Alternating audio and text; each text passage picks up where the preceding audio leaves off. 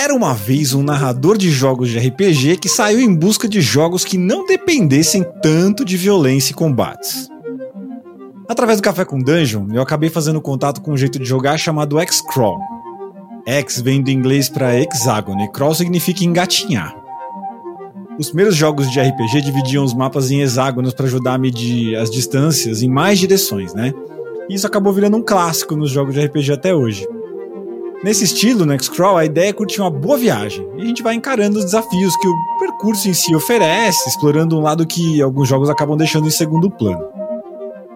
O primeiro acessório de X-Crawl que eu comprei foi o Neverland. É um premiadaço cenário que foi escrito, ilustrado e publicado por um designer chamado Andrew Kolb, meu xará. Ele adapta a Terra do Nunca, do clássico Peter Pan, para esse formato de jogo. O livro é incrível, vale cada centavo, eu morri de vontade de jogar quando eu li.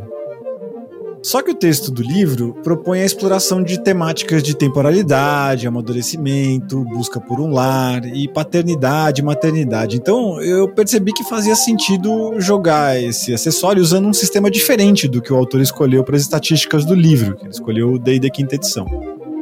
Talvez algo mais contextualizado com essa proposta que ele traz. E foi aí que eu conheci o Tales from the Loop. E assim nasceu o Tales from the Neverland. Tomar café eu vou, café não costuma falhar. Tomar café eu vou, café não costuma falhar.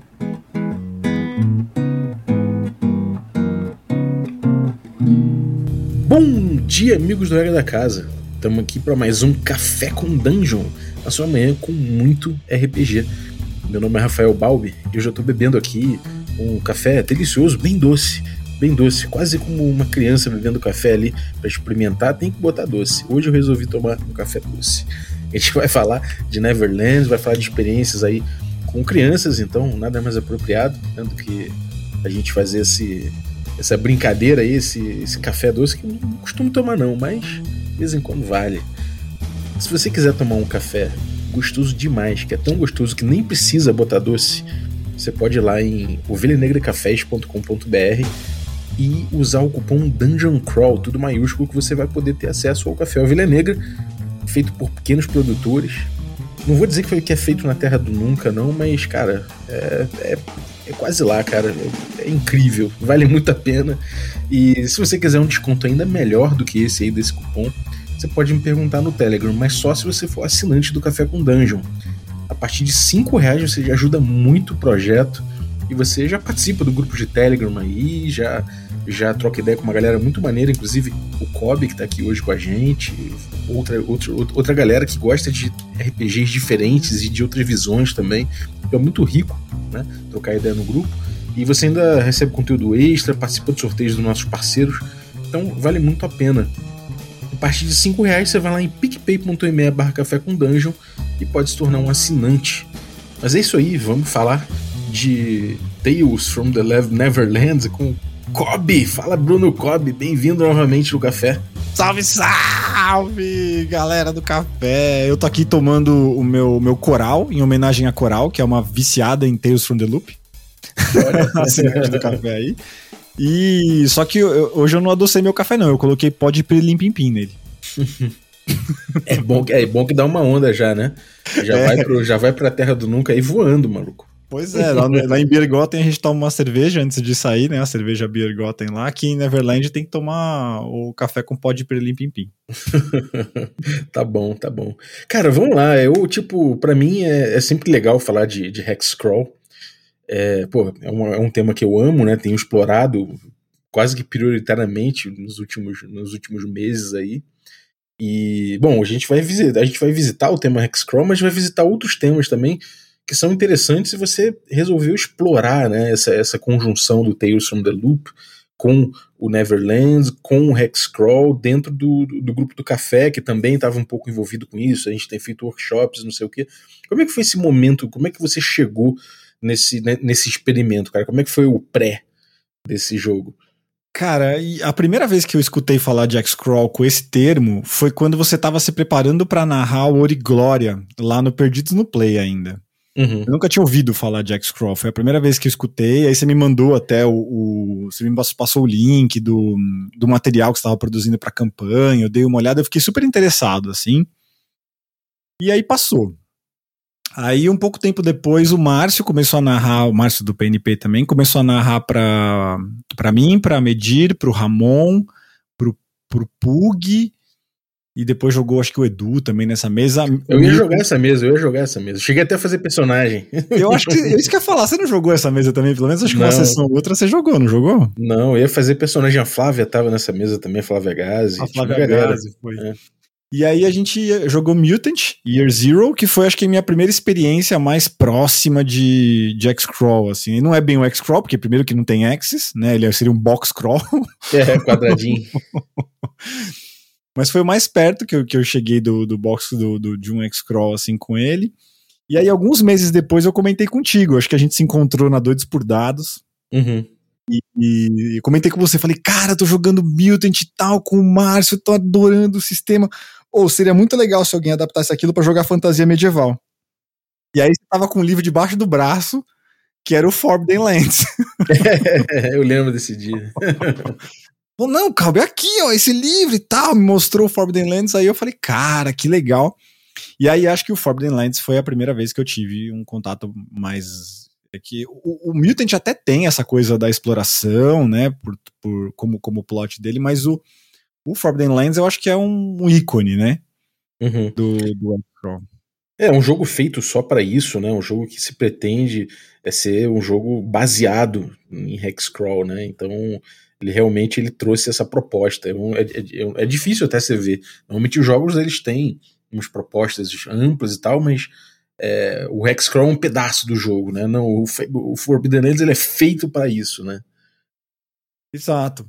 E, e, e, nessa época eu tava jogando, eu ainda tava com a Role, né? Então eu tava jogando muito profissionalmente, mas as minhas, as minhas mesas artesanais, por assim dizer, vai, amadoras, né?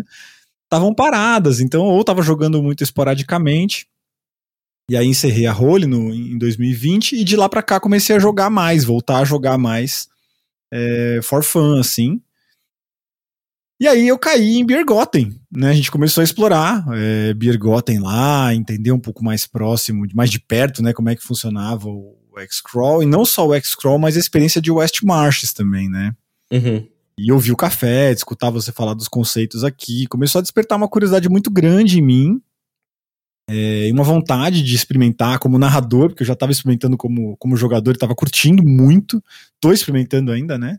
Uhum. É, a Jess tá no segundo nível, já dobrou os pontos de vida dela.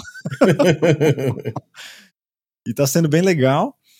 E aí, não sei o que foi que aconteceu, que a gente tava, o que, que a gente tava discutindo. Ah, alguém no grupo do Café do Telegram comentou do Neverland, que é o esse suplemento que eu comentei na abertura aí, que é um suplemento, um suplemento lindíssimo, né? Maravilhoso, vale a pena você dar uma olhadinha, conferir lá o livro do Andrew.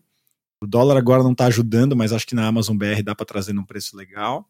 Sim, cara, eu, parece que na, na, Amazon tava cento e pouco, né? Eu, então, ele, pelo visto, eles trouxeram algumas cópias e ainda não venderam tudo.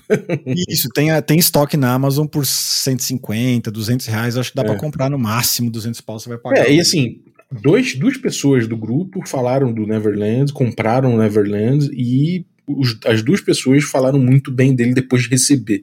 Né? Então, é tanto você quanto o Murilo Dada. Então, duas pessoas que, que eu acho que realmente é, vale a pena seguir o, o, o, a opinião, porque eu confio.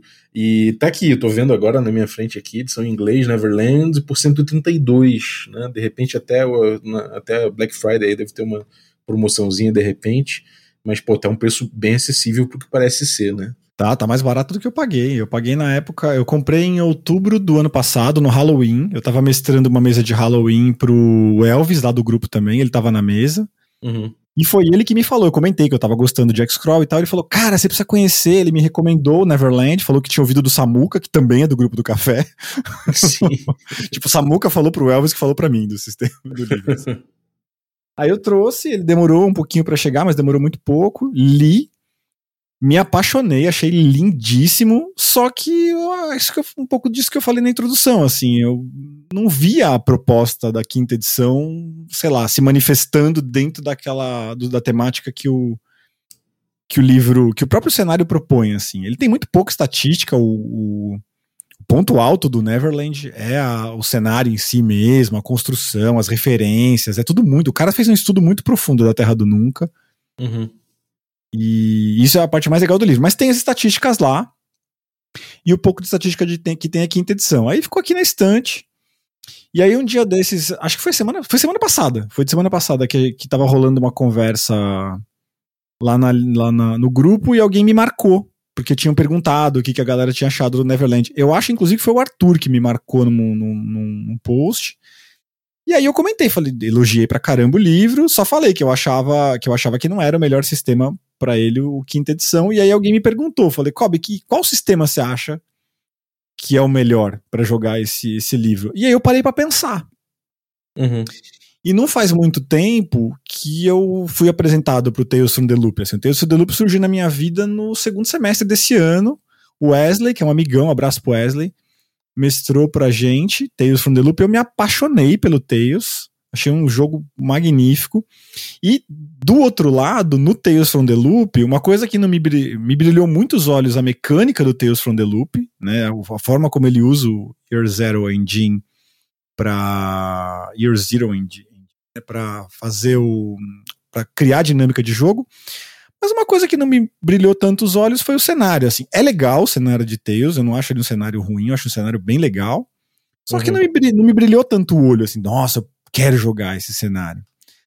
Aí quando me fizeram essa pergunta, na hora me deu um estalo, assim, falei, caraca, Tales from the Loop, cara. É um, eu acho que combina fazer, né, uma coisa com a outra, porque o Tales explora justamente essas temáticas que o Neverland é, sugere que a gente explore é, paternidade, maternidade, amadurecimento, tempo, é, a busca por um lar. Lar, é, eu ia falar exatamente, casa, né? Buscar casa. Exatamente, você buscar a sua casa, você ter ali o esconderijo, a âncora, né? Que você tem ali, que, que é uma pessoa para quem você tem que, que, que, vai te acalentar, que vai curar suas condições, a coisa do amadurecimento que o, o Tales from the Loop, ele é um, uma das coisas que eu acho mais bonitas nele, é que ele é um jogo onde seu personagem tem data de validade, né? Você vai Sim. jogar com ele por 5 anos, dos 10 aos 15. Sim. Depois dos 15 anos ele vira adulto. Né? E aí, na verdade, ele vira teen, e aí depois lançaram um suplemento que eu ainda nem, nem conheço, mas quero conhecer, que é o Tales from the Flood. É, que é para adolescentes. Que você joga dos 15 aos 20. Eu não sei, cara. Eu, eu acho que eh, não vai dar certo porque Adolescência é um saco. Eu. Bom, eu tô zoando, tô zoando, tô zoando. É eu fiquei mega curioso, cara, de como é, é. que o Tales from the Flood rolou. Eu, eu confesso, assim, eu, eu, joguei em stream, né, na época lá que a gente tava fazendo stream com, com, com regra. E eu confesso que na época, assim, eu achei. Eu não gostei do Tales from the Loop. É, porque, mas assim, eu confesso que eu errei nessa análise, porque tudo que me, me foi, é, tudo que eu li na, a respeito dele, eu não tinha visto a série, por exemplo, o livro muito menos, né, do, do Tales from the Loop, e, e, e, tinha ideia, todo o tempo todo eu tinha ideia na cabeça de que ele emulava essas narrativas de filme da Sessão da Tarde, sabe, daquele jeito que era a Sessão da Tarde, assim, e não é exatamente isso, né, cara? O Tales from the Loop em si, ele tem essa, essas outras camadas, eu acho, que, que não são tão necessariamente um, uma aventura que as crianças jogam bola de gude no chão e os bandidos ficam patinando em cima o tempo todo. Não é, o objetivo do jogo não é exatamente esse, né? Ele tem uma camada um pouco, um pouco um pouco mais profunda junto com isso tudo. E hoje em dia eu falo, cara, eu tenho, eu tenho que jogar de novo para avaliar isso, né? Para avaliar o jogo. É, ele tem uma coisa muito louca do Tales from the Loop é que ele quase que não funciona separado das artes de um, de um ilustrador é, norueguês, se não me engano. É, é, um europeu do norte da Europa lá, não lembro o nome do cara, e mesmo que eu lembrasse é impronunciável, né? Porque, sei lá, uma palavra de 35 letras, duas vogais e das duas tem trema, assim, sabe? É, mas a arte do cara é fantástica. O jogo é Sim. meio que inspirado pela arte dele, onde tem sempre crianças com uns, uns, uns robôs gigantes. Né? É, umas instalações muito grandes, uns robôs gigantes. E, e nesse ponto dá para dizer que ele, é, ele puxa muito o Stranger Things, né, que a gente assistiu no Netflix. Uhum. É, ele puxa muito esse lado do Stranger Things, mas não é exatamente um... a mesma coisa, né? Não é. Ele, ele traz uma coisa muito é muito norte-europeia mesmo pro jogo, assim. A ideia é você jogar lá com os escandinavos, sabe? Você jogar lá com a galera no, no mundo deles lá. Tem um cenário mais norte-americano, que é Baldur City, mas a ideia é você jogar lá no, no, no, no universo dos caras, né? Eles uhum. têm uma cena muito forte de RPG por lá, né? Os LARPs tem, lá são muito tem. fortes. É, lá é foda. É. E a cena de RPG deles é bem desenvolvida, tem um monte de designer premiado que vem de lá e tal. Mas não, não sei se perde muito pro Brasil, não. A gente também manda bem do lado de cá. e, bom, aí o, o, o, Tales from, from the Loop, ele tem essa pegada de... A ideia dele é você investigar um mistério. Ele, é, ele é um RPG de investigação. Uhum. Né? Que, se você for pensar, também não combina muito bem com o lance do X-Crawl, cujo objetivo é exploração, não é exatamente a mesma coisa.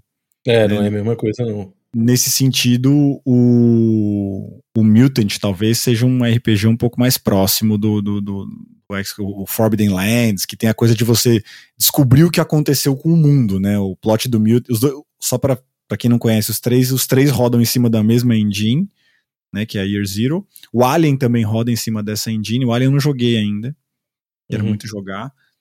É, já dei uma xeretada nele para fazer alguns ajustes. A gente vai falar desses ajustes hoje também. Mas a ideia do, do Mutant e do Forbidden Lands é você descobrir o que aconteceu com o mundo. Então você tá investi você tem que explorar o mundo para investigar um mistério. É, o que dá sentido a esse Hexcrawl, né, a exploração do, do Forbidden Lands é justamente essa arqueologia, né? Isso. O, o Tales, ele tá menos ligado com isso, e tá mais ligado com a investigação de mistérios mesmo. Tanto que o livro até ensina você a criar aventuras, né, em cima, tem, uma, tem um básico de um one-on-one, assim, de como criar aventuras de mistério, como é que você distribui pista, como é que você constrói uma aventura de mistério para os jogadores jogarem. Lógico que não é a mesma pegada de um of Cthulhu, de um rastro, que é baseada, a mecânica é baseada nisso, né? Uhum mas vai um pouco disso também. E tem o lance de você explorar o loop também, né? Então você precisa explorar o loop para conseguir. É... Normalmente você precisa explorar o loop para conseguir investigar esse mistério. Então foi aí, que eu, foi aí que eu achei que as coisas casaram, assim. Embora não fossem exatamente sobre a mesma coisa, você precisava usar da exploração para conseguir é, solucionar um mistério. Uhum. E aí eu achei que combinava com, é, com, com as duas coisas combinavam com Neverland. E quando pintou essa ideia no, no grupo semana passada, um cutuca daqui, outro cutuca de lá, pô, eu tô dentro, eu jogo. Eu falei, ah, então vamos tentar. Aí daqui a pouco outro, daqui a pouco outro, daqui a pouco outro, daqui a pouco a gente tem um, grupo, um subgrupo do Café com Dungeon com quase 20 pessoas interessadas em jogar, tá quase uma, pisando quase um West March. Um West March, às vezes que eu falar. E aí eu botei, falei, oh, então vamos, galera, vamos testar, né? Não me sigam, eu não sei o que eu tô fazendo. É a primeira vez que eu uso. primeira vez que eu mestro Tales from the Loop, é a primeira vez que eu mestro Neverland, é a primeira vez que eu, eu, eu, eu estrei o Foundry também, né, com, com eles. Ah, maneiro. É a primeira vez que eu tô usando Foundry, e é a primeira vez que eu tô fazendo X-Crawl, a primeira vez que eu tô fazendo West, West Marches, não, mas X-Crawl é a primeira vez. É, e aí rolou, o primeiro jogo rolou sábado passado, foi bem divertido, a gente deu muita risada e uma coisa que eu gosto do Tails que, que me seduziu com ele desde a primeira vez que eu joguei, assim.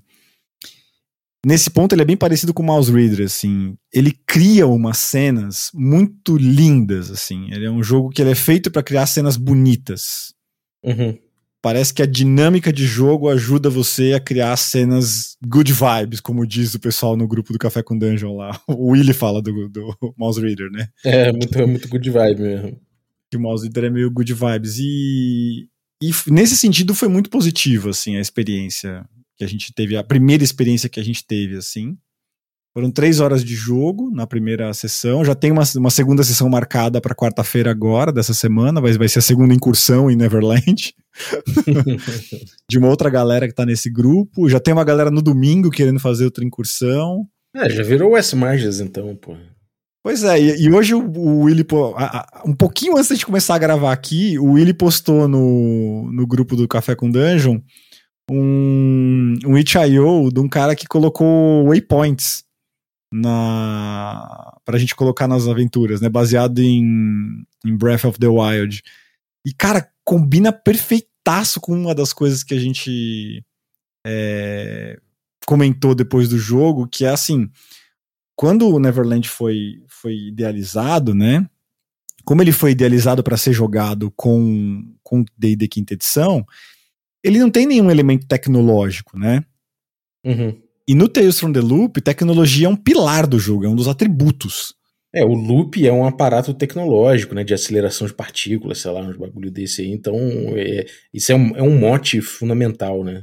É, o, o, os quatro atributos do Tales from the Loop é corpo, tecnologia, coração e mente.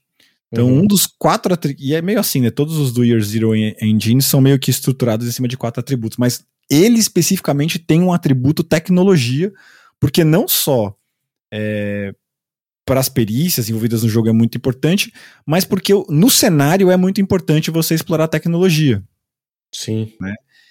E aí foi a primeira pergunta que eu me fiz quando eu me vi preparando o jogo é, para eles. No, no, no, eu preparei o jogo na sexta-feira. Preparei um pouco na sexta, mais essa parte mecânica, e no sábado eu fiz o, as rolagens do West Marches, do West Marches, do X-Crawl do Neverland. A primeira pergunta que eu me fiz foi essa. Falei, cara, como é que eu vou resolver isso? Né, de duas uma, eu troco o atributo para explorar coisas que existam em Neverland, e aí eu pensei, sei lá, em explorar um pilar mágico, porque as fadas são muito próximas de Neverland e tal, tem a sininho lá, não é à toa, né? Uhum. Mas o próprio Peter tem um relacionamento, não vou dar muito spoiler aqui, mas tem um relacionamento muito forte com fadas no, no Neverland.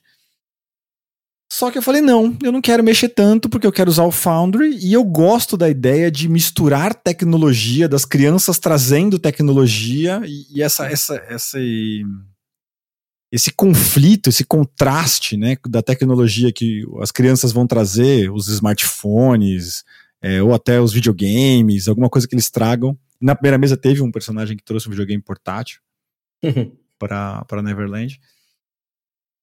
E aí, como é que eu resolvi? Aproveitando a, a, a plataforma, né? Porque no Mutant você tem toda uma mecânica para sucata, Sim. Né? E aí eu peguei, eu bebi disso. O que, que eu fiz? Nas rolagens de. Enquanto eu preparava o Neverland, além de eu fazer as rolagens de loot do Neverland normal, que são rolagens de loot de fantasia medieval, essencialmente, né? E com os elementos da própria Terra do Nunca. É, eu fazia as rolagens de loot no livro do Mutant. Então tinha bastante coisa é, tecnológica espalhada pelo, pelos tesouros que as crianças vão encontrar. Como se outras crianças ou outras pessoas tivessem vindo visitar a Terra do Nunca é, e largado tem, essas coisas lá. Tem essa comunicação ali, né? E aí o que eu tava. Um dos feedbacks que a galera, que a galera trouxe da primeira sessão foi esse, né? Foi, cara, putz, legal que a gente tá explorando isso, temos que explorar mais e aí o Will trouxe essa, essa, é, esse suplemento do Itch.io aqui que já colocou uns waypoints, uns portais na, na, na, Terra do Nunca, que também é tecnológico, né? Uhum. Então já me deu umas ideias. Então eu vou popular os hexágonos da, da Terra do Nunca com umas coisas mais tecnológicas agora. Uhum. Cara, e, e, como é que ficou essa questão do, do Hexcrawl com o, com o sistema do Tales from the Loop. Como é que você fez isso? Você acabou puxando. Porque, porque na minha cabeça, quando você falou, eu falei, ué, ele tá jogando Tales from the Loop, que é Mutant, é, é, o, é o Year Zero Engine, né? Que é o mesmo do, do, do, Forbidden Lands. Então ele vai puxar pro Forbidden Lands, né? Como é que ficou essa questão do Hexcrawl em si? Então, na, o Neverland especificamente, ele traz uma mecânica para os jogadores não precisarem se preocupar muito com água e comida, assim. Uhum. Primeiro que é uma ilha. Né? Então, é, existe uma certa fartura de frutas, por exemplo, e nos primeiros dias as crianças não vão passar tão mal. Uhum. É, a questão do cansaço é uma coisa que a mecânica do, do Tales from the Loop resolve, porque uma das, das condições que o Tales from the Loop é, coloca é a de a exausto, né? Uhum. Então, no Tales from the Loop nenhuma criança morre, né? Não é, não, elas ficam acabadas, fica broken, né? Ela fica acabada, que é quando ela fala em qualquer rolagem. Sim. Mas você tem quatro condições. Você tem, você pode ficar machucado, você pode ficar exausto, você pode ficar chateado. É, e tem mais uma que eu não vou lembrar de cabeça agora. Tem mais uma que eu não vou lembrar de cabeça agora, mas são quatro condições. E aí as condições meio que resolviam aquelas questões que a gente normalmente tem, mais básicas da pirâmide de Maslow, para se dizer assim, dentro do X-Crawl. né? Você tem que estar tá abrigado, você tem que estar tá animado, você tem que estar, tá, sei lá, hidratado, né? Alimentado. Sim. e, e aí eu testei com eles, né, para ver como é que como é que rolava. Como a gente tem muito pouco tempo de jogo, a primeira essa primeira incursão, o que que a gente que aconteceu? Eu falei, bom, são três horas de jogo. A galera, de algum jeito, você me explica como é que o teu personagem, me conta o ano que você nasceu, né, e quantos anos você quer que o seu personagem tenha. Isso é uma coisa muito legal, porque na hora que você escolhe a idade do seu personagem, você está escolhendo quantas incursões você vai poder participar, né? É, basicamente você está datando ali quanto tempo resta para você, né? E, e, o Tails tem uma coisa muito legal que é essa coisa do equilíbrio, né? Quando você tem um personagem mais velho, ele tem mais atributos, porque você distribui a sua idade nos seus atributos. Uhum. Só que ele vai ficar menos tempo na Terra do Nunca. Sim. né? É bom para e... one shots para campanha não. É bom para one shot, para campanha é mais delicado, né? Normalmente no, no Tales from the Loop, como não tem o Neverland, você, você, você envelhece um ano a cada mistério que você resolve. Uhum. É, no Neverland, a proposta dessa primeira incursão foi essa. Eu falei, oh, bom, então a gente começa com é, cada, cada criança vai vir uma vez por ano para a Terra do Nunca. E então ele tem três, vai ter umas três horinhas de jogo para explorar a Terra do Nunca ali. Uhum. Especificamente essa primeira mesa, Bob, é lógico, é um experimento muito recente, né? Então, o que, que aconteceu nesse primeiro dia? É, as crianças, elas jogaram efetivamente é, três, seis, nove horas de jogo. Foram nove horas em on mesmo de, de jogo, assim. Caralho! É, não, nove horas em on, tipo, dentro do, sim, do mundo. Sim, dentro né? do mundo, sim. Foram três horas de jogo fora e nove horas de jogo em on. Não acabou é, mas o, de qualquer forma teve, teve aparentemente bastante zoom narrativo, então. Teve, teve bastante zoom. É, eu, o que, que eu fiz na prep? Eu usei algumas dicas que você dá no podcast de fazer as rolagens antecipadas no Neverland. Uhum. Então eu preparei, eu sabia mais ou menos em quais hexágonos eles iam estar, tá, né? Eu fiz, eu preparei dois encontros para cada hexágono que eles poderiam explorar nas vizinhanças ali. Eu falei, cara, não, três horas de jogo não vai muito além disso. Uhum. Eu fiz algumas rolagens e preparei a. Primeiro para saber se ia ter encontro, né? E o tempo entre cada encontro também é uma coisa que o Neverland sugere nas Advanced Rules lá. Você joga um D4 para saber quanto, quantas horas tem de um encontro até o outro. E quando você rola encontro, pode ser que você role nenhum encontro. Sim. Eu fiz as rolagens eles tinham. No relógio deles, eles, eles enfrentaram um, dois, três, quatro encontros nessas nove horas dois encontros de. Não, um encontro de área e três encontros com criaturas. Uhum. Só é, que, cara. E, tipo, é aleatório, assim. É, rolado na, na tabela do Neverland, né? Daquele hexágono que eles estavam. onde, onde eles estavam. Sim. Então tinha tudo a ver com, com a. Que, que nessa primeira mesa, eu escolhi que eles começariam no, num hexágono que era, que era vizinho do hexágono do navio do Capitão Gancho. Então é lógico que eles foram fuçar o navio do Capitão Gancho. Né? Lógico, o melhor personagem do mundo, né, cara? É Pô, não tem nenhum personagem melhor do que o Capitão Gancho, cara. Porra. Não Quando era mulher, eu queria mano. ser o Capitão Gancho, mano. Maravilhoso personagem, né? E, então foi grande parte do jogo foi eles chegando na Terra do Nunca, então putz, entendendo o que estava acontecendo, se conhecendo, porque eram crianças que não se conheciam, né? Estavam se apresentando e tal, e perguntando o que tinha acontecido, o que elas sabiam fazer. É, mandar um salve pra galera que jogou foi o Danilo Auriflamado, o Gustavo Baldez, o Rudolf e o Samuel. O Rudolf lá da, lá da Europa. Escócia. Da Escócia jogando com ele. E o Samuca do Brainstormcast. É, eles passaram, sei lá, a primeira hora de jogo eles passaram se conhecendo e entendendo a praia, o que, que tinha para cada lado, olhando a paisagem, fuçando coisas. É, eu não vou dar muito spoiler, mas eles meio que chegam. Nessa primeira. Eu montei um esquema que eles chegam com um encontro com eles já. Então já eles. Começa em mídia res, assim. É, não é nada muito titânico, assim, do ponto de vista épico, mas é uma coisa curiosa. Uhum. Então eles ficaram nesse encontro de, de se conhecer e de explorar esse negócio que eles tinham acabado de achar é, por quase uma hora de jogo. Aí na segunda hora de jogo, um, uma criatura encontrou eles, e eles tiveram que. Isso é uma das mágicas do Tales from the Loop, assim. O Tales from the Loop é um jogo que te coloca pro outro lado do combate, assim. Uhum. Você é uma criança, bicho. Você não, tem, você não vai combater nada. assim, e aí o legal é isso, é como é que eles criam um jeito de dar o cambal no bicho, assim. Aí eles ficaram uhum. uma hora dando o cambal nessa criatura para conseguir dar um, dar um dibre nela. Aí ele, eu, eu, a rolagem de clima detonou eles, tipo, ficou de noite, choveu, entrou uma neblina e eles não tinham lugar para se esconder, eles tiveram que achar um canto para se esconder. E aí ele, depois eles foram dar uma fuçada no navio, que foi quando eles precisavam é, arrumar um cantinho para passar a noite, que já tava, já tava escurecendo. E aí eles dormiram.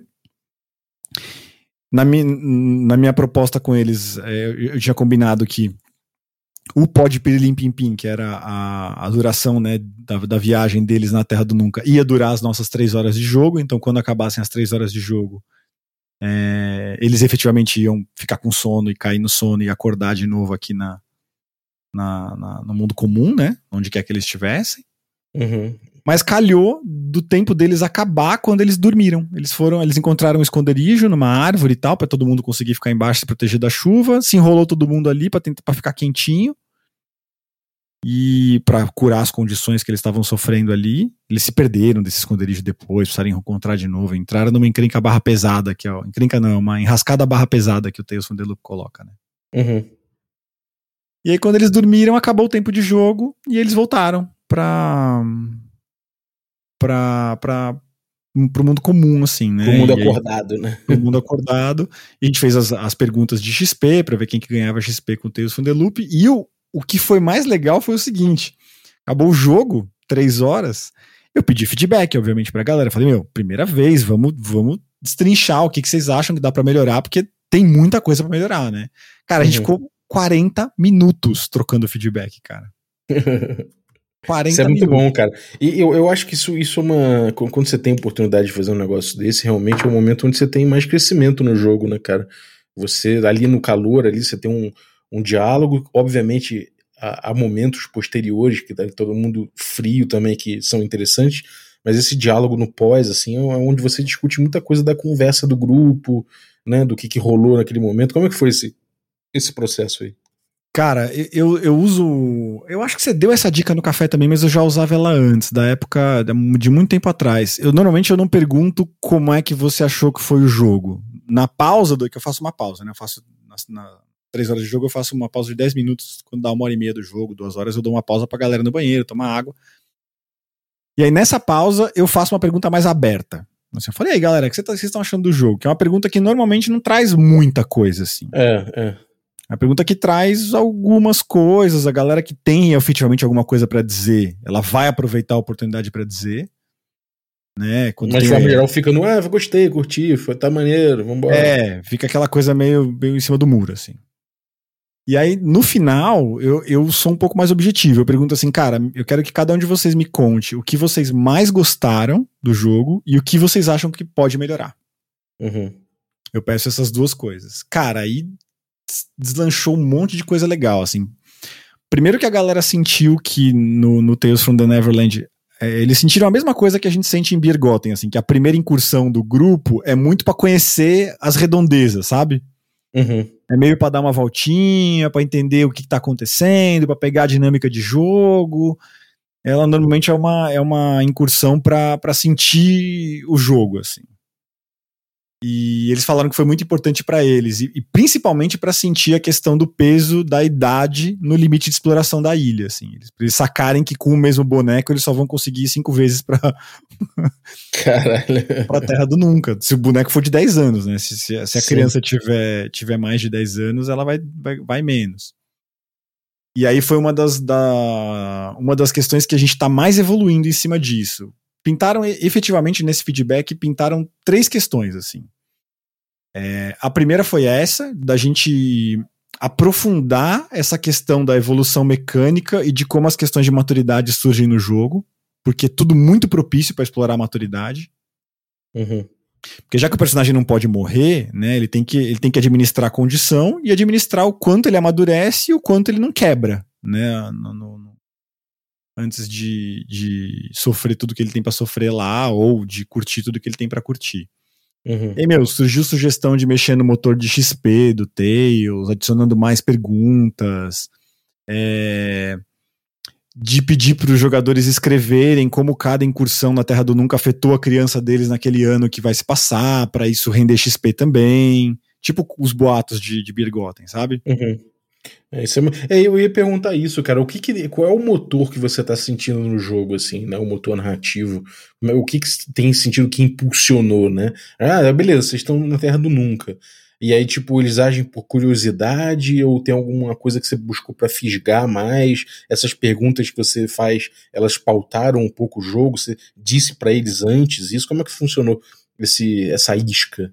É, uma das críticas que, que eu recebi, que eu achei bem legais também, é assim, eles ficaram, todos os pontos que eles encontraram, como eles, eles foram ver o Capitão Gancho, eles tiveram alguns encontros, eles falaram assim, cara, seria legal se a gente tivesse pontos mais atraentes e curiosos e pontos menos assustadores.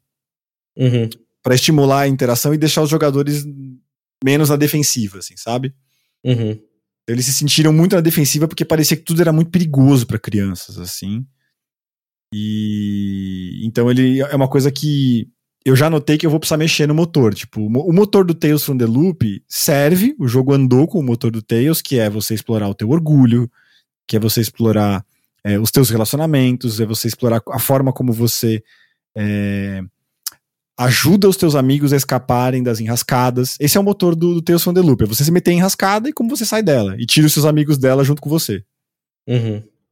Né? E pra, pra Neverland, tem essa coisa da curiosidade muito forte, tipo, porque tudo que eles olham é uma coisa que uma criança sempre quis ver. Tipo, cara, a criança olha pro lado, tem um navio pirata. Ela olha pro outro, tem uma ilha em formato de caveira. Ela olha pro outro, tem uma fada. Ela olha pro outro, tem uma estrela cadente. Cara, não sabe por onde ela começa. Assim, então, eu já notei que essa coisa da descoberta e da exploração da curiosidade vai ter que entrar nos motores de XP do jogo. Uhum. É, outra sugestão que me deram foi a gente usar uma mecânica parecida com o City of Mist, onde você não pode se aproximar demais nem se afastar demais dos mitos. Uhum. Só que a mesma coisa para isso com a maturidade. Tipo, você não pode. As crianças terem que se equilibrar na maturidade. Tipo, quem se infantiliza demais fica preso na ilha, quem amadurece demais não entra mais na ilha. Uhum. Então é algo parecido com o marcador de humanidade do, do vampiro, mas talvez narrativamente mais próximo do glamour dos changelings, sabe? É o cara que tá infantilizado demais, que embarcou demais naquela, naquela fantasia ali e não, não consegue dormir, né? Isso, tipo, ele, ele simplesmente fica, né? Que nem o Peter. Tipo, o Peter embarcou tanto no negócio de voar dele que ele não quer mais saber de crescer, sabe? Ele parou. Sim. Né, de, de, de, de envelhecer. E uma outra coisa que está surgindo agora, a gente está discutindo no grupo de, de Tales from the Neverland, muito com a ajuda do.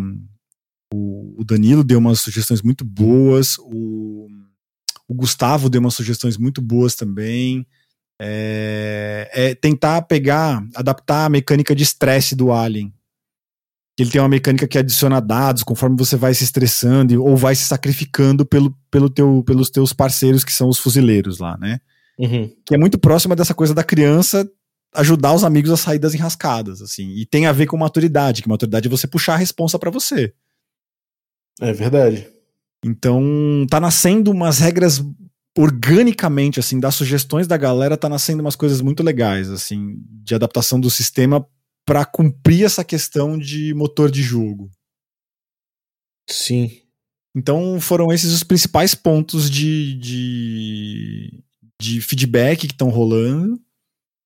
Eu tenho uma pergunta, cara, é, a respeito de uma coisa curiosa que eu fiquei, uma curiosidade que bateu agora. É, como o Hexcrawl entra nisso, né? nesse, nesse motor, nesse processo de descoberta, nessa maturação? É, tipo assim, a gente sabe que é, conforme, conforme você faz descoberta, você fica mais maduro. né? Mas como é que entra o Hexcrawl? Como é que entrou o Hexcrawl nisso? Como é que você sentiu o papel do Hexcrawl dentro dessa questão? É assim como, sei lá, o Forbidden Lands, ele, o que dá sentido ao Forbidden Lands é justamente a arqueologia da coisa. Aí é o que? O que, que dá sentido a, esse, a essa exploração do, do, do Tales from the Neverland? O Tales from Neverland. Tales from Neverland. Brincadeira, virou o nome do projeto já. Cara, o esse, esse sentido, né? Uma das coisas, uma das, a, a terceiro ponto que surgiu da, da do feedback foi um, um, um, pouco dessa coisa de que os, os, os jogadores, os personagens dos jogadores, as crianças, né, a molecada, veio para a ilha, mas faltava um objetivo para eles. Então, talvez um direcionamento, um estímulo para aventura. Tipo, legal, que tudo na ilha dá vontade de fuçar. Uhum. Mas o que, que eu vim buscar na Terra do Nunca como criança, sabe? E aí, as sugestões que nasceram foram é, usar os. que o, o Tales from the Loop tem os relacionamentos, né? Os relationships lá, que você vai criando com as outras crianças e com os PNJs. Uhum. Talvez criar um, algum daqueles relationships com a Terra do Nunca antes do personagem entrar nela. Então ele já conhece a Terra do Nunca do livro e ele vem pra Terra do Nunca já sabendo o que ele quer buscar lá dentro. Tipo, sei lá, ele quer encontrar Peter Pan. Ele quer encontrar, no seu caso, ele quer encontrar o Capitão Gancho. Sabe? Ele quer, sei lá. É, cantar com uma sereia, ele quer visitar a ilha do, do, do crânio, né, a ilha, a ilha da caveira. É, esse foi um das, uma sugestão que rolou. É, uma coisa que me sugeriram também é trazer um NPC, um, um PNJ ponte para a Terra do Nunca. Talvez o próprio Peter, tipo, ao invés do pod Pirilim Pim Pim das crianças encontrarem o pod Pirilim Pim Pim em algum lugar, o Peter ir buscar essas crianças para trazer para a Terra do Nunca. Uhum. E aí ele já explica essa mecânica. Uma coisa que eu, que eu pensei aqui, não sei se, se procede, é que uma, uma das coisas mais interessantes, uma das dinâmicas mais legais que eu vejo no Hexcrawl é justamente você falar, olha só, nessa área aqui, mais ou menos, pega um mapa do tesouro bem infantil desse, né? Sim. Que tem, tipo, linha tracejada, Ilha da Caveira, esses negócios assim. Como eu fazia quando eu era moleque, antes de jogar RPG, eu já era apaixonado por desenhar mapa de, de aventura, cara. Isso é uma, acho que deve ser uma, uma tradição em RPGista, né, cara? Desenhar labirintos, esse tipo de coisa eu já fazia. E se pegar um mapa desse, isso aí é a criança um pouco visitando, né, a Terra do Nunca, né, quando ela tá no colégio ali, aprendendo um negócio chato e ela tá ali desenhando, né? Você tá visitando um pouco a Terra do Nunca. É, durante esses momentos, é, você pode explorar, por exemplo, que a criança ela faz um mapa, ela tem um mapa, ela ganhou um mapa, ela sonhou com um mapa, né, que tem um lugar significativo para ela, e aí você pode até dar uma de, de Freud aí, inventar milhões de, de conexões com o mundo real, né, os pais, os professores, os colegas e tudo mais, e elas vão procurar nesse Hexcrawl justamente esses, esses, esses locais que elas, que elas desenharam, ou que elas viajaram em cima, né, e, esse local é um local que existe meio que por causa dela, né? Naquela, naquele mundo de fantasia. Então, vamos, vamos dizer que você tem um grupo com cinco personagens, cada um ele tá buscando uma coisa ali, né? Cada um tá buscando um, um, um o próprio mapa do tesouro, sabe? É, isso pode ser uma coisa interessante de explorar, porque liga intimamente a exploração desses lugares imaginários, né? Com a exploração que o Hexcrawl proporciona e com essa ideia de de, da descoberta uh, e do amadurecimento que você está trazendo, né? Cara, magnífica a ideia, cara. Tipo, cada um deles já vem com o mapa deles, assim, né? É, tipo, o mapa da, da, Terra do Nunca é esse aqui. É, não precisa ser exatamente um mapa, sacou? Pode ser um mapa, provavelmente um mapa. Porque eu, eu, pelo menos, me identifico muito com isso.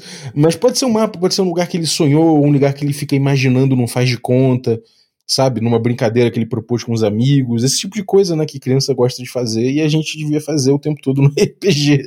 Sim, e, e tem, isso se relaciona de, de, forma muito legal com a, aquela sugestão de criar o relationship, porque no Tales from the Loop, o relationship é muito importante, ele é um motor de XP, né? Você só ganha XP se você. Um dos XPs que você pode ganhar, você tem cinco, você tem cinco perguntas para responder no Tales from the Loop. No final de uma sessão de três você tem que responder cinco perguntas.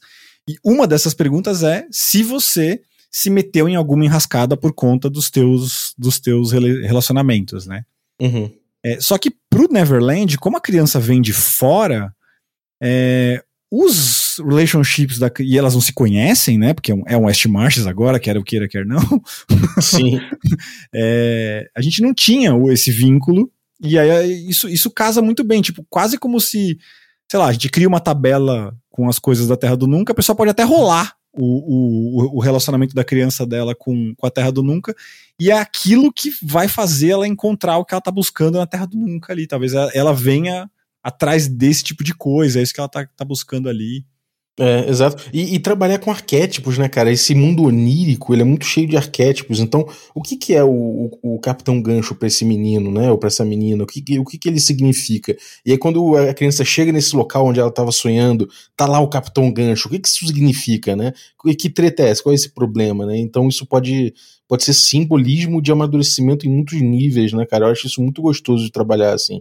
Me lembra também o aquele, aquela animação Hora de Aventura também, que tem camadas, né?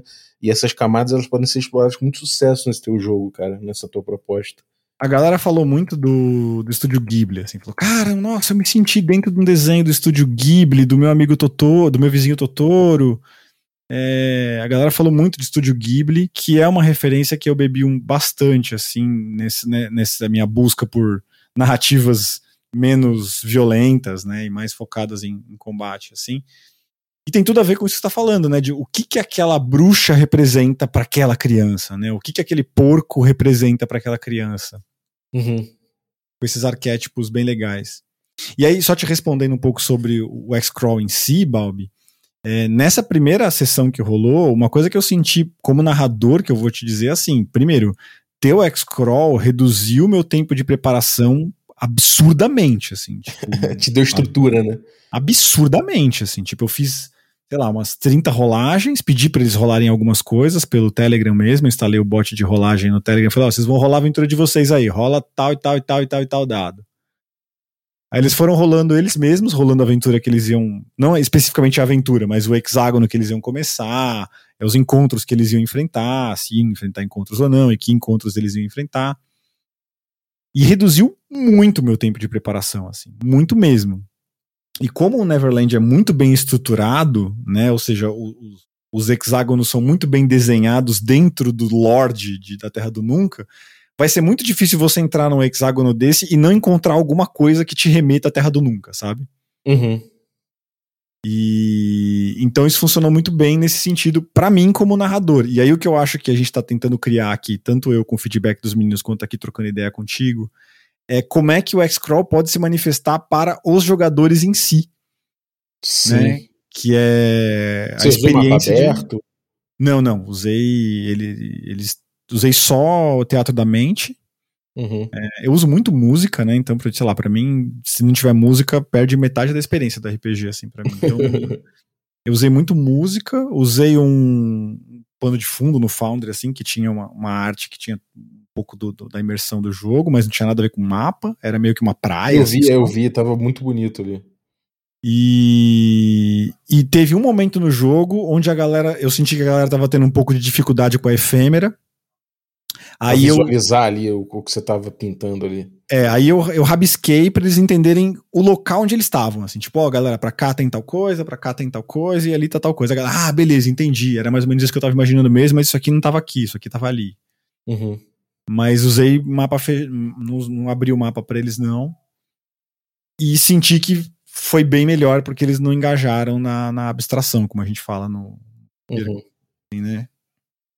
Sim. Eu acho que do ponto de vista de dessa primeira sessão, pelo menos, tem essa questão de que, puta, a galera tá chegando agora. Eles já falaram isso no feedback. Eles falaram, cara, na próxima, que eu sei que eu vou ter três horas para correr a ilha, nossa, eu vou querer conhecer tudo o mais rápido possível. Parque de diversão, né, cara? É, parque de diversão. Vou chegar, tipo. E aí, a... onde a gente tá tentando chegar é isso. Como é que as crianças podem já chegar com essa cabeça, tipo, eu já chego sabendo que eu tenho três horas de jogo, né, de pode ir limpinho, do que for, uhum. com alguma coisa para me dar um direcionamento, assim. E aí, se isso for o Peter Pan, se isso vai ser o mapa que você sugeriu, que eu achei fantástica a tua ideia do mapa, que eles já desenharam, um personagem que ela já conheça do livro que ela quer encontrar. O amigo imaginário, né? O amigo imaginário, que vai ser quem vai trazer elas. É, me sugeriram também que eles começassem sempre do mesmo lugar, todos. Então que a galera partisse todo mundo do mesmo lugar. E talvez fosse, sei lá, o esconderijo dos garotos perdidos, ou do próprio Peter Pan. Então, a galera saísse daquele esconderijo, ou do mesmo hexágono sempre, para o grupo poder. A galera que tá jogando, né? O grupo de Telegram todo poder ir trocando informações de alguma forma a respeito da Terra do Nunca em si, que são coisas que a gente não resolveu ainda, que a gente tá, tá explorando. É um experimento, né, mano?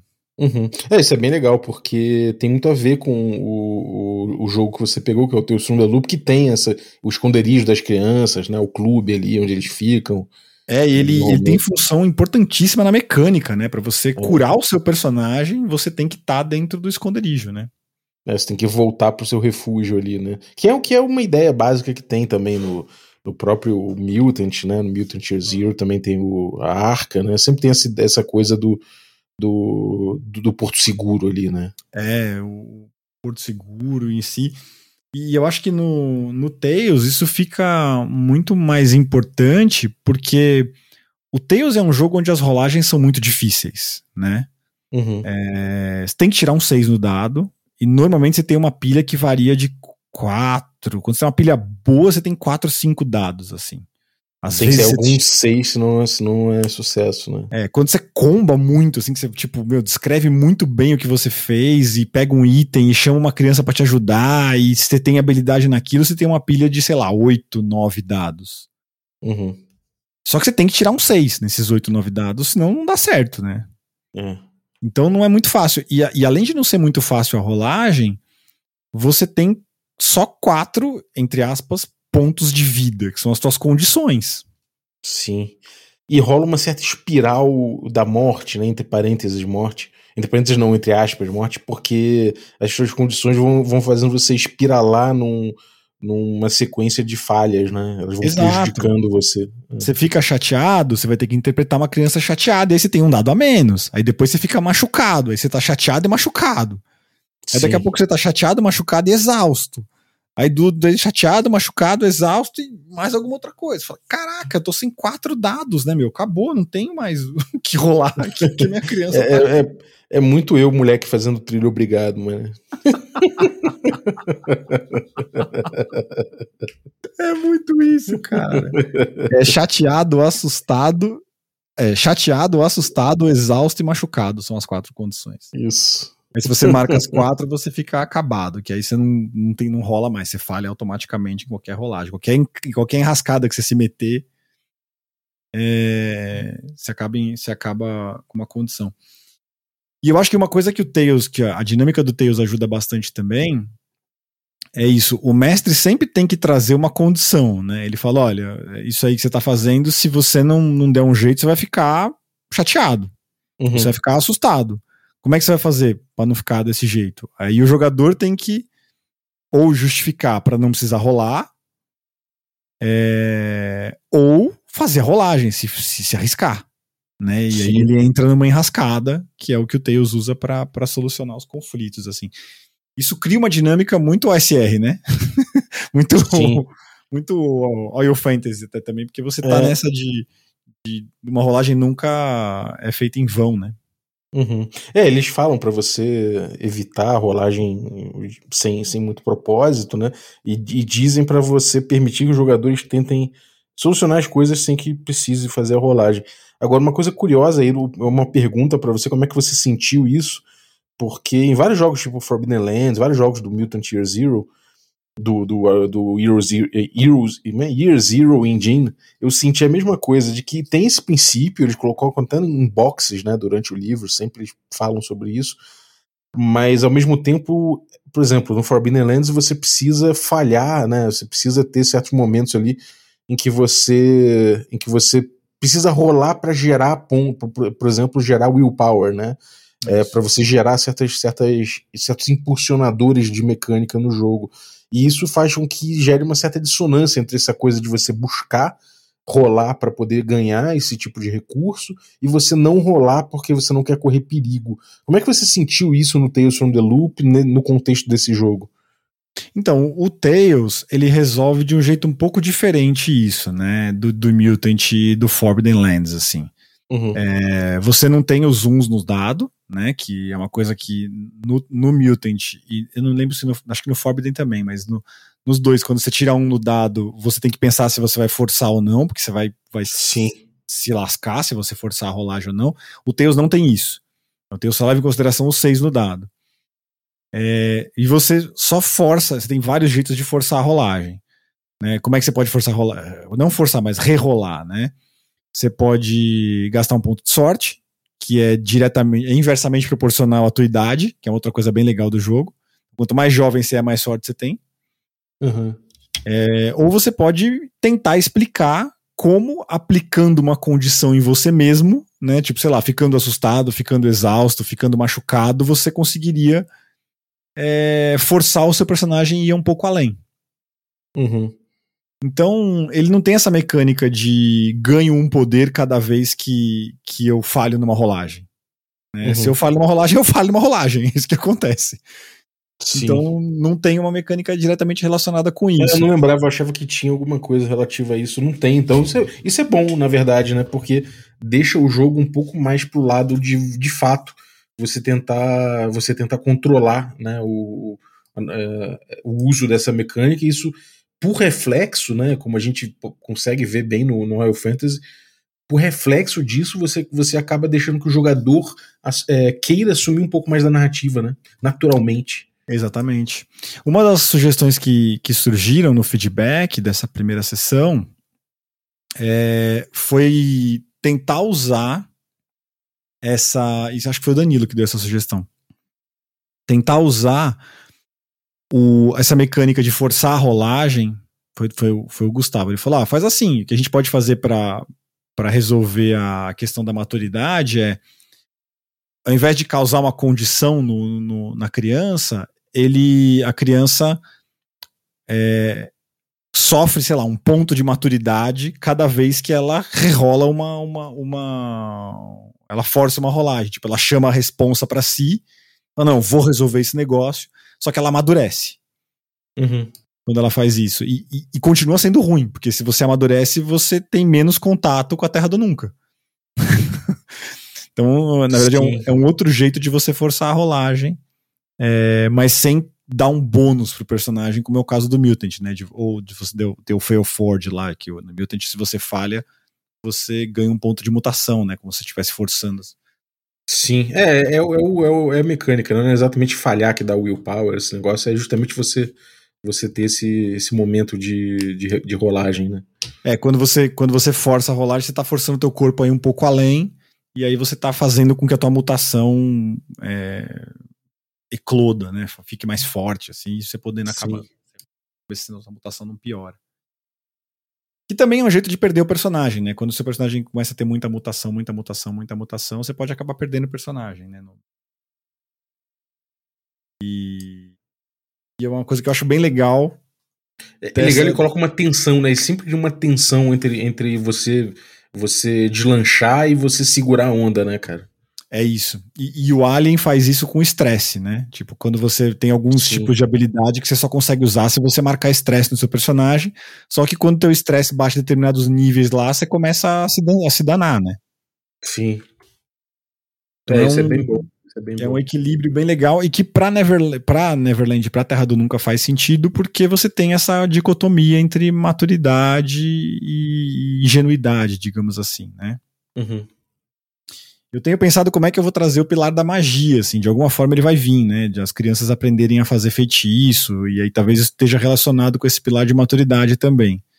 Então, putz, quanto mais maduro o cara for, menos facilidade para fazer um bruxedo na Terra do Nunca aquela criança tem, assim. o Neverland Quanto mais ele entende o significado das coisas, né? Um, aí é um pouco um mago, aquele mago do tarô, né? Que é o cara que controla a própria narrativa, né? Exatamente, cara. É, você chegou no, é, no ponto exato, assim. É, é a diferença entre o, o, o, tolo e o mago, sabe? As duas, os dois primeiros arcanos do tarô ali, né?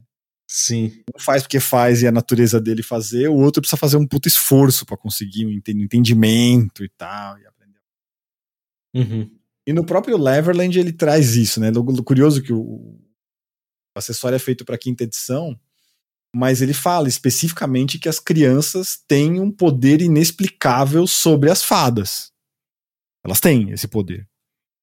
Né? Então, no Tales from the Loop, talvez eu consiga encontrar alguma mecânica para fazer, para trazer isso pro jogo mesmo, assim. Então, quanto mais jovem a criança for, mais ela consegue fazer esse, esses poderes e aí talvez buscar isso de uma outra forma dentro do, do jogo. É uma coisa que eu já tô. No, tá no horizonte já de como é que a gente pode fazer isso. Pô, muito bom, cara, muito bom. Muitas reflexões maneiras. Eu acho que isso, assim, pelo menos particularmente, isso é uma das coisas que mais motiva, mais motiva a jogar. É quando eu saio de um jogo com muitas perguntas e muitos, e muitos pontos a pensar sobre ele para ir arrumando, né? Para ir dando aquela, aquela parada nas arestas e deixando encaixadinho, né? É muito, muito gostoso isso, né, cara? É uma delícia, cara. Imagina, 40 minutos de feedback de pessoas que nunca tinham se conhecido. Eu, quer dizer, o Samuca eu conhecia, mas só ele. Eu, nunca tinha, eu nunca tinha narrado pro Samuca. O Samuca jogou comigo na mesa do Rafa, que é autor do Caves, né? Uhum. É, foi a mesa onde eu conheci, experimentei o que é o FKR lá com o Rafa e tal. Mas a gente nunca tinha efetivamente, ele nunca tinha jogado comigo mestrando. Mas o resto da galera não se conhecia. A gente ficou 40 minutos trocando figurinha sobre experiência de jogo e game design e como é que o jogo poderia ser diferente num primeiro experimento, assim. Então, não sei, se eu puder. Eu, eu sempre dou essa dica pra galera do café, e até em outros podcasts que eu participei, eu já falei disso, falei disso é, em vários podcasts que eu participei, assim. E eu gosto muito disso. Exercita essa coisa da combinação entre o cenário e o sistema que você vai fazer, sabe? Porque isso pode ser muito produtivo, assim. Sim. Eu brinco muito com o pessoal que fala de Ravenloft, né? Ravenloft é um dos meus cenários favoritos de D&D, talvez empatado ali com Planescape. Mas eu falo, eu falo, eu brinco com o pessoal falando, cara, jogar Ravenloft com, com Dungeons and Dragons é um desperdício, né? Joguei tantos anos Ravenloft com D&D, depois conheci tanto sistema melhor para jogar Ravenloft. E, e acho que tirando a brincadeira de lado, é um pouco isso, assim. Quando você tiver afim de jogar alguma coisa, para para refletir se aquela, aquele, aquela mecânica que você está usando, se o sistema que você está usando é o melhor ou pode, pode ser o mais adequado para aquilo que você vai narrar, porque vai, se você conseguir uma combinação legal, vai ser bem produtivo e bem positivo. Eu estou empolgadão com, com esse experimento aí. Vamos ver o que, que vai acontecer aí. Maneiro, cara. Eu, eu acho que esse tipo de coisa é muito legal porque é, é, talvez né, o, o, o, grande sistema que você pegue para mexer para adequar né, seja justamente um sistema legal, que de fato é uma proposta parecida, mas que você possa fazer esses pequenos ajustes, essas pequenas reflexões para como usar melhor né, ele. Então, isso aí eu acho muito legal e você foi, parece que foi na mosca aí do, na tua escolha, cara. Maneiro. Maneiro. Que bom, cara. Fico feliz com, com coisas surgindo assim, né? No, no, no seio do grupo, do, do café. Pô, pra mim é, é, um, é uma honra ter, ter os grupos aparecendo assim e se formando com jogos com profundidade, com, com, sei lá, com reflexão em cima. Então, pô, é bom partilhar demais, é bom demais partilhar isso com vocês, cara. Obrigado demais. Antinho, eu que agradeço. já morri de agradecer para você pelo teu trabalho no, no café. Faço questão de ser apoiador do café enquanto eu puder. Vou estar com você. Já falei quando você abriu o IPO do café, você é um dos primeiros acionistas dele. e, e, participar de uma comunidade, eu acho que é tá sendo muito positivo para mim assim, né? Quando eu voltei a jogar assim, eu, eu testei algumas comunidades assim, mas o café é uma das que eu sentia mais falta, assim, e foi uma das primeiras para onde eu voltei. E tô nela, é a comunidade onde eu tô ativo atualmente, onde eu tô mais presente, eu tô trocando ideia, pelo menos uma vez por dia eu troco uma mensagem com alguém lá dentro do café, ou, ou em outro grupo, mas com alguém que eu conheci dentro do Café com Dungeon. É, a galera do café abraçou pro, esse experimento aí, então tem, sei lá, umas 15 pessoas do café nesse grupo de 20 pessoas que eu montei do Tales from the Neverland. Umas, mínimo umas 15 pessoas que são do café, o resto da galera do meu grupo, que já jogava comigo antes, que também se interessou, que quer jogar um pouquinho. Então, é, participar de uma comunidade é algo que pode ser muito positivo, assim, para você não só se estimular, né, você tá sempre empolgado com aquilo que você tá, que, que é, eu acho que é parte muito importante do RPG, assim, é você tá empolgado com aquilo que você tá tá, tá jogando. Mas uhum. para você ter outras visões também. Eu acho que não foi só, o só a combinação do Tales from the Loop com o, com o Neverland que, que, que trouxe isso tudo. tem todas as reflexões que o café me trouxe, cara. O fato de ser um X-Crawl, o fato de da gente estar tá quase que no West Marches ali, é, o fato da gente estar tá discutindo coisas como agência, como equilíbrio de jogo, interface, minimalismo, é, todos esses temas que você traz no café, que a gente discute na comunidade, eles estão pre ficaram presentes o tempo todo nessa sessão de feedback que a gente teve. Putz, isso aqui, essa interface não é bem assim, isso aqui não é tão legal, ah, isso aqui não vai, vai tirar a agência do jogador ou vai dar agência para o mestre. Ah, desse jeito aqui a gente consegue explorar uma vai ter vai ter dissonância ludonarrativa, né? E não vai ser legal. Sabe, tipo, uhum. vira ferramenta pra gente poder se divertir mesmo. Pô, muito bom, cara. Muito bom. Legal partilhar disso aí. Vou ver se eu jogo com vocês qualquer hora aí. vamos, vamos rodar isso aí. E também, daqui a pouco, cobre no Biergoten, né, cara? Isso aí já tá se aproximando. Ah, estou me preparando. Daqui a pouquinho o João já mestra dele, depois você mestra o seu full, full spoiler aí. É isso aí. Maneiro. Próximo, maneiro. próximo X-Crawl da minha vida vai ser o Biergoten, cara. Tô, me, tô me, me familiarizando com o cenário. E logo, logo já vamos. Já tem um grupo agora, legal falar, né? Que tem um grupo de Biergoten agora.